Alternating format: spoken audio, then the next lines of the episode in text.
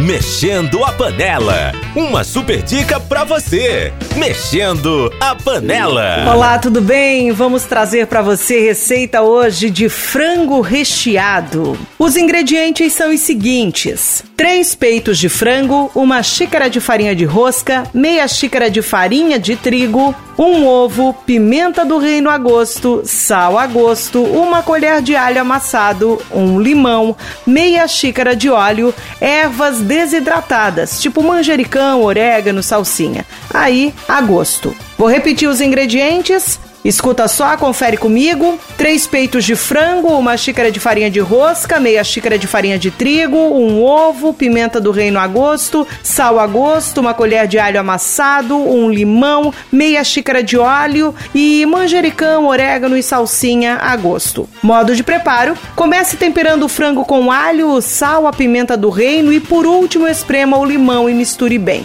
Em seguida, faça um corte no frango abrindo um buraco. Enrole uma fatia de queijo e presunto juntas.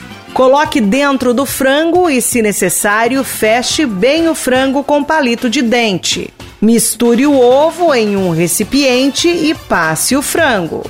Em seguida, passe o frango na farinha de trigo e depois na farinha de rosca. Aqueça uma panela com óleo e, quando estiver bem quente, coloque o frango para fritar. Frite um lado, vire e frite o outro lado até o frango ficar dourado. Escorra em papel toalha e estará pronto. Fica uma delícia. Frango recheado, nossa receita de hoje. Até a próxima e bom apetite. Mexendo a panela.